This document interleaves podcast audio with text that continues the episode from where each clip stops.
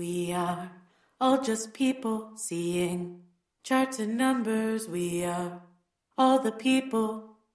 Auprès. We are all just people seeing charts and numbers. We are all the people. Laura, partie 1. We are all just people seeing charts and numbers. Donc en fait, sois toi-même. Ouais, moi, bah, même là, j'étais moi-même. On aurait pu enregistrer euh, sur, euh, Sur la course. sur le trade et le fait de devoir partir à, à une heure d'ici pour aller, euh, pour aller prendre du plaisir en courant. Quoi. Ouais, c'est Ouais. vrai. Sur le prologue, nous, on avait plein de tics verbaux, Ouais. bah, on les a supprimés pour pas paraître euh, Et- teubés. Et tu sais, sur Audacity, en fait, c'est un, un outil de montage de podcast. Ouais. Et en fait, tu sais, les sons, ils ont une forme. Ouais. Et tu vas plutôt parler fort, puis ça fait des grands trucs. Et en fait, les E, ça ressemble à des grosses chenilles. Ah ouais. Et du coup, on a compris ça. Et du coup, on a coupé toutes les grosses chenilles, rien que visuellement, on savait où se trouver des mots. Donc c'est incroyable. Enfin, vraiment, le montage, moi, c'est ma nouvelle passion. euh, C'est trop bien. Ouais, c'est trop bien. si t'as des tics verbaux ou quoi, euh, personne ne s'en doutera parce qu'on va les couper, Ah, t'inquiète. merci. Bah, on va. On va, ouais, on va se lancer. En fait, on a des questions euh, préparées Ouais. D'accord.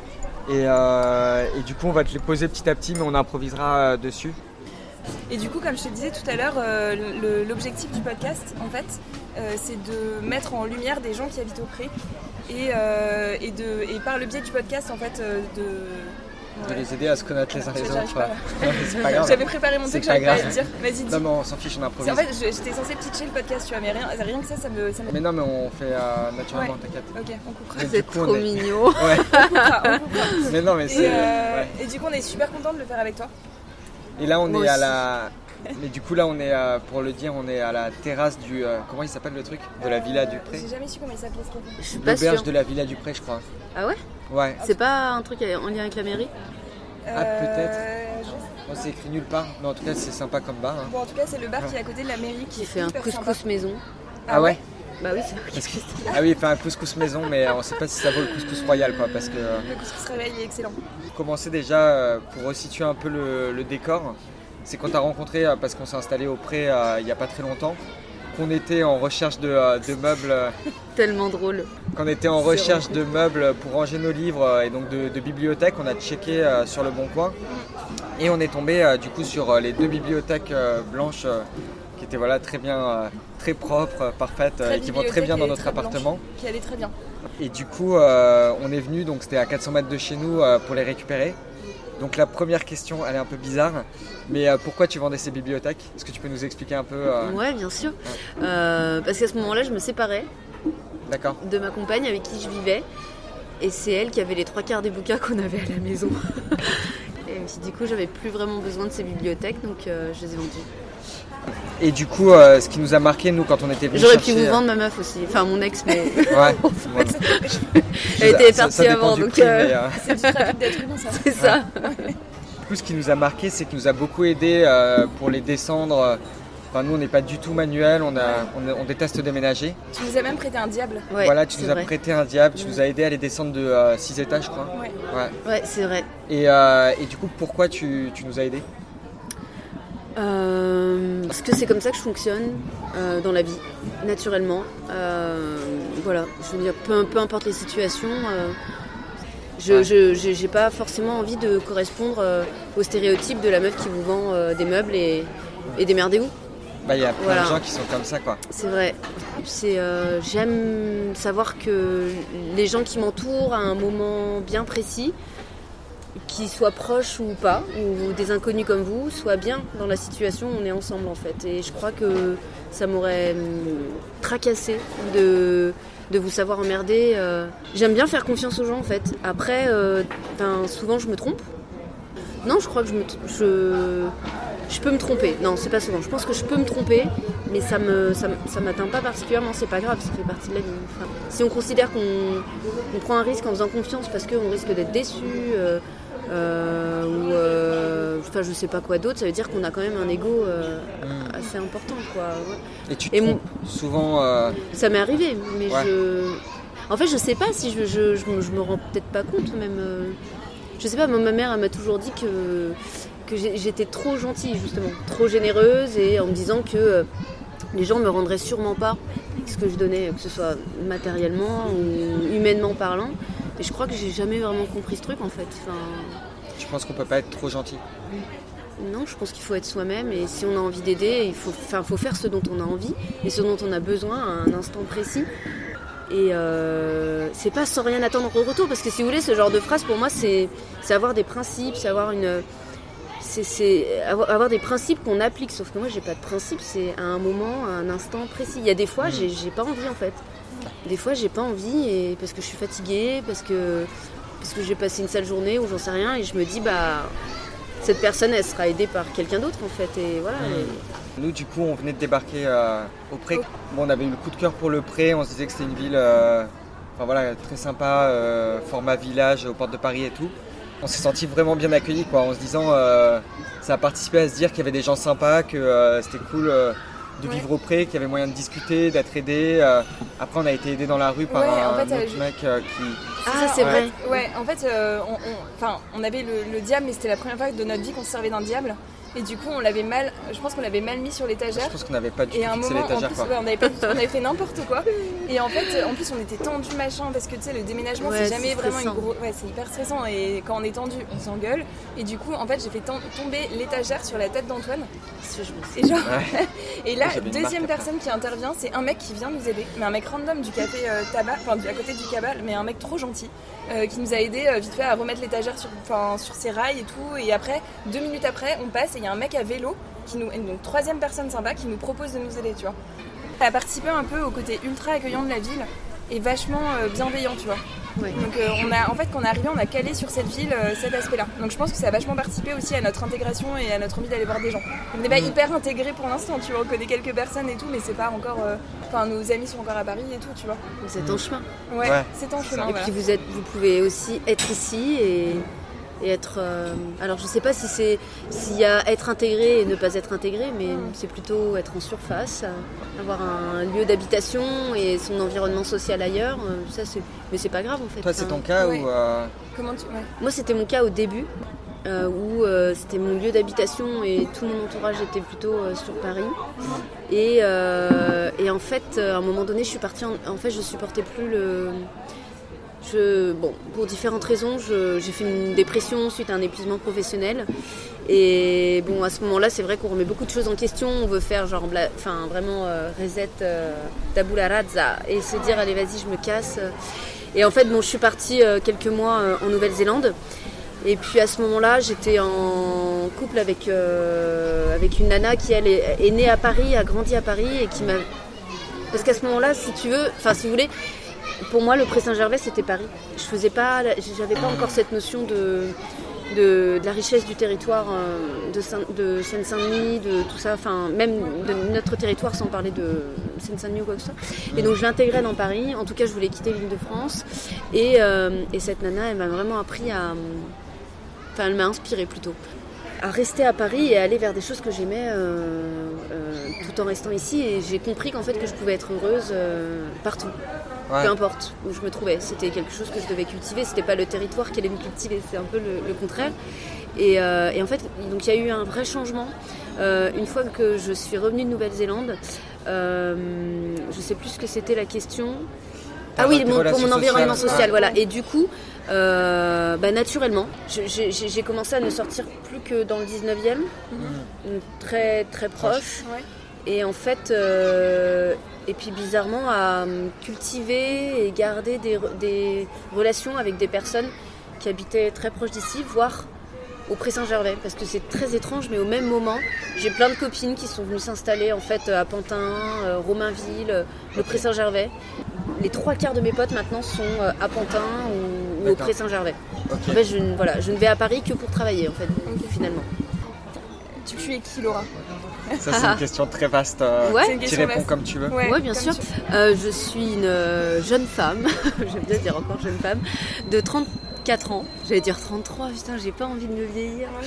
De 34 ans, euh, libre et indépendante. euh, voilà, à force de, à force de travail et d'envie de l'être.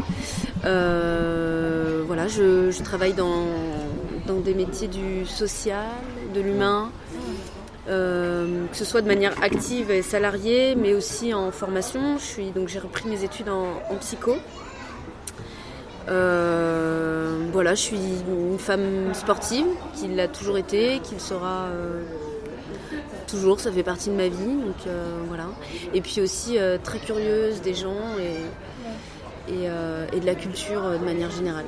Et c'est ton, enfin, ton métier du coup, euh, parce que tu dis dans le social, ton métier c'est. euh, Je suis assistante sociale, ouais, Ouais, de forme- depuis 12 ans. ouais, donc ça montre aussi ton intérêt euh, pour les gens. euh, Enfin, t'as trouvé le métier euh, qui correspondait parfaitement à, à ta personnalité quoi. ouais. Et c'est étrange parce que j'ai pas fait le choix de ce métier pour- en me rendant compte que c'était lié à ma personnalité. J'ai fait le choix de ce métier, de ce métier parce que euh, la formation est très rapide. Enfin, elle est rapide. euh, C'est trois ans Ouais, c'est trois ans. En fait, j'ai travaillé très tôt, euh, à 16 ans. Enfin, très tôt. J'ai travaillé tôt, à 16 ans, mais euh, beaucoup. C'est-à-dire Ouais. que pendant toutes les vacances scolaires et tout, donc j'ai, travaillé à l'usine, j'ai travaillé en. euh, j'ai fait des ménages dans des maisons de retraite, j'ai, fait beaucoup de restauration, j'ai été caissière, j'ai fait beaucoup d'inventaire dans les magasins, enfin bon voilà. Ça fait partie de cette recherche aussi d'indépendance, notamment matérielle à, à l'époque quand je vivais encore chez mes parents. Et en fait, j'ai rencontré des gens euh, bah, de, ouais, de tout horizon, quoi. Que ce soit euh, du fait de, leur, de leurs origines euh, enfin, culturelles ou sociales. Et ça, ça, a renforcé en fait l'intérêt que j'avais pour les gens. Et du coup, ça m'a montré autre chose. Et ça, je, c'est très étrange parce que ça me poursuit, mais j'ai- j'aime beaucoup ce qu'on appelle le terrain. J'aime beaucoup le fait de devoir euh, euh, m'adapter à chaque fois à de nouveaux environnements et d'être un petit peu en difficulté parce que bah, c'est inconfortable quand même hein, d'arriver sur un poste, un truc qu'on connaît pas. Donc j'ai fait beaucoup d'intérim en fait. Et, euh, et d'être en. euh, et d'être. Enfin, comment dire D'être respectueux pour des tâches que des gens font euh, toute leur vie. Très difficilement, avec tous les à côté de la vie de famille, euh, des difficultés économiques et tout. D'être respectueux de ce qu'ils font tous les jours et d'être en attente de bah, d'apprentissage. Euh, ça m'a aidé vraiment à parler à des gens enfin, que j'aurais pas rencontrés dans d'autres circonstances en fait. Donc j'aime beaucoup le milieu, euh, bah, le milieu ouvrier quoi. Bah, D'ailleurs j'en viens, mais d'une certaine manière je l'ai vraiment. J'ai pas juste à dire que j'en viens. C'est-à-dire que j'ai travaillé longtemps, euh, j'ai l'usine c'est un, c'est un endroit, moi quand je rentre, euh, j'ai travaillé dans une usine euh, en tant qu'assistante sociale du coup pendant Ouais. deux ans, dans une usine, dans une usine de métallurgie. Et, euh, et la première fois que je suis, je suis rentrée, ça m'a. Ça me- enfin, j'étais hyper émue quoi parce que t'as as des odeurs, euh, une lumière qui est pas la même, enfin, très particulière. Je sais pas comment je pourrais décrire ça là, c'est un peu compliqué, mais mais voilà donc je suis très attachée au fait de, de rencontrer les gens euh, de cette manière-là. Et donc ce qui me plaisait dans, dans ces études, c'est que je gardais à la fois euh, cet aspect du terrain parce qu'il y a beaucoup de stages à faire. En tout cas, y a, il y a- c'est genre la moitié de l'année en deuxième et troisième année quasi. Voilà, pour moi c'était important d'avoir des... Pas, pas, je voulais pas faire d'études universitaires. Quoi. Je voulais pas être... euh, Juste euh, sur tes. à, ouais, puis préparer les TD. Exact, et à- ouais. Et puis d'avoir. En fait, j'adorais lire. hein. J'étais, d'ailleurs, j'étais un peu. Ce que disaient mes parents, c'est que j'étais un peu l'intello de la famille, alors que j'étais plutôt moyenne en fait dans le système scolaire normal, voire Ouais. euh, un peu moins. Mais euh, j'étais très curieuse, donc je lisais beaucoup. Et en fait, j'avais pas envie de, j'avais pas envie de cette vie, quoi, très jeune, de me dire, euh, j'ai pas envie d'être coupée. De... C'était pas... Enfin, c'était pas la vraie vie pour moi. Les bouquins, c'est pas la vraie vie. La vraie vie, c'est aussi d'être avec les gens et de et de pas être mis dans une catégorie d'étudiante à la fac, machin et tout. Enfin, je sais pas, je trouvais que, je trouvais que c'était hyper euh, inconfortable, quoi. Donc j'ai choisi ces études pour ça, et parce que c'était pas trop diplômant. Du coup, je gardais, euh, enfin, comment dire, Euh, le fait que, ce- enfin, je savais qu'il y avait beaucoup de, il y avait beaucoup de possibilités d'emploi. Et le fait que ce soit pas trop diplômant, c'était pour moi partir sur un peut-être c'était un manque de confiance, j'en sais rien, mais je, je partais avec un niveau qui était un peu bas, un plus 2. Et euh, pas de faire. euh, non, c'est- en fait ça me plaisait de Ouais. rester comme ça parce que c'est- j'ai malgré moi j'ai été orientée au lycée dans, sur, sur une euh, comment on appelle ça un baccalauréat technique c'était sciences médico-sociales à l'époque et tout cet aspect en fait c'est ça c'est à dire que moi il fallait que je sois entre deux quoi tout cet aspect un peu technique un peu je reste sur le terrain je suis pas hyper diplômée donc je sais pas voilà ça je, pour moi c'était c'est- c'était ce qui me correspondait quoi j'avais peur de de devenir une sorte. euh, Alors là, c'est cliché. Je sais que ça fait partie du coup des stéréotypes que j'ai. J'ai peur de devenir euh, euh, quelqu'un de très diplômé, euh, qui fasse un métier très important, qui ne travaille que dans un bureau et qui soit effectivement complètement déconnecté de la réalité et qui ne me permette plus en fait de, de me mélanger. Et déjà avant, j'adorais avoir des gens de, avec moi de. En fait, je m'en fous. Je, de, voilà, juste qu'on se mélange, quoi. C'est ça qui. me- Voilà. Donc c'est pour ça que j'ai fait ce métier-là. Mais sans avoir vraiment conscience que c'est parce que j'avais cette euh, facilité à parler avec les gens et parce que j'avais envie d'aider les gens. C'était pas ça ma motivation première. Dans mon passé, j'ai travaillé avec des assistantes sociales et en fait, elles avaient un discours euh, plus euh, cynique dans le sens où elles disaient que leur métier, même s'il avait beaucoup de sens et euh, qu'elles adoraient l'humanité en général, parfois elles le trouvaient très vain. Alors, heureusement, c'est. je pense que ma, ma. Pas ma personnalité, mais ce que je suis. euh, c'est- ah, comme mais comme tout le monde en fait enfin on se en fait j'ai- il y a un- j'ai- j'ai j'ai beaucoup de mal avec la notion de métier de voilà parce que ah, j'ai l'impression qu'à partir du moment où on commence à exercer ou, ou peu importe ou qu'on change de poste ou machin, c'est quelque chose qui nous définit à, à 75% Ouais. et c'est et c'est dommage. J'ai pas toutes mes valeurs et tout ne m'empêcheront pas de dire effectivement que euh, mais comme beaucoup de domaines en fait, hein, sans être euh, assistante sociale ou, sans devoir parler de mon domaine, mais effectivement il y a des, il y a des fragilités, il y a des, il y a, y a- des freins habituels euh, et communs à toutes les assistantes sociales qui nous empêchent d'aider les gens ou de faire que les gens cèdent, parce que là pareil j'ai une, une approche qui est un peu particulière sur, sur euh, notre pratique professionnelle. Mais euh, je, je suis pas sûre que ce soit un. Par contre, je suis pas sûre que ce soit vain. Parce que c'est-à-dire que même si on n'atteint pas les besoins euh, énoncés au départ d'une rencontre avec quelqu'un qui a besoin d'aide, si on n'atteint pas ces objectifs-là ou peu importe, il y a eu une rencontre, il y a des choses qui se sont passées. Au bout, c'est négatif, mais il y a des choses qui se sont passées. On a essayé de mettre en place certains dispositifs. euh, la personne a forcément appris, elle a forcément appris aussi de cette relation, apprendre à faire confiance, euh, à essayer des choses que nous-mêmes, enfin que moi-même je, je n'aurais- je ne lui aurais pas suggéré. En tout cas, moi je considère que ma pratique professionnelle, c'est pas seulement d'appliquer des dispositifs ou d'orienter ou faire des courriers et tout, c'est autre chose qui se passe. Et c'est là où je mets énormément de moi dans aussi apprendre qui j'ai en face, si, si elle me l'autorise, hein, évidemment. Je je suis pas certaine que ce soit vain. Il y a plein de choses qui se passent à côté dans une rencontre avec quelqu'un qui a besoin d'aide. Et ce qu'il faut savoir, c'est que quand ils sortent de notre bureau, généralement, on ne sait pas après, enfin, quand l'accompagnement se termine, on ne sait pas ce qu'ils, ce deviennent ou ce qu'ils ont réussi à mettre en place. Bah, moi, j'ai tendance à me dire que tout ce qui se passe dans la vie de cette personne-là, elle se situe pas au moment de mon accompagnement. Enfin, ça, enfin, ça fait moi quelqu'un qui, qui porte une responsabilité immense et, et ça, je veux pas. En tant qu'assistante sociale, j'ai pas envie. Donc, ouais, je- moi, je me dis, bah voilà, bon, il y a des choses qui ont réussi avec cette personne, d'autres pas. Et bah, sûrement que. Elle, elle- elle- elle arrivera à trouver d'autres solutions. Sûrement qu'en fait ses besoins vont changer. Et voilà, il y a plein de, plein de choses qui me font dire que dans tous les cas, euh, il existe d'autres moyens d'arriver à ces fins que d'aller voir une assistante sociale aussi. Quoi. Donc euh, voilà. Et euh, est-ce que tu pourrais nous raconter le pré Saint-Gervais avec tes mots il y a deux temps déjà. Quand je suis arrivée, j'ai trouvé que c'était sinistre. Ah ouais Mm.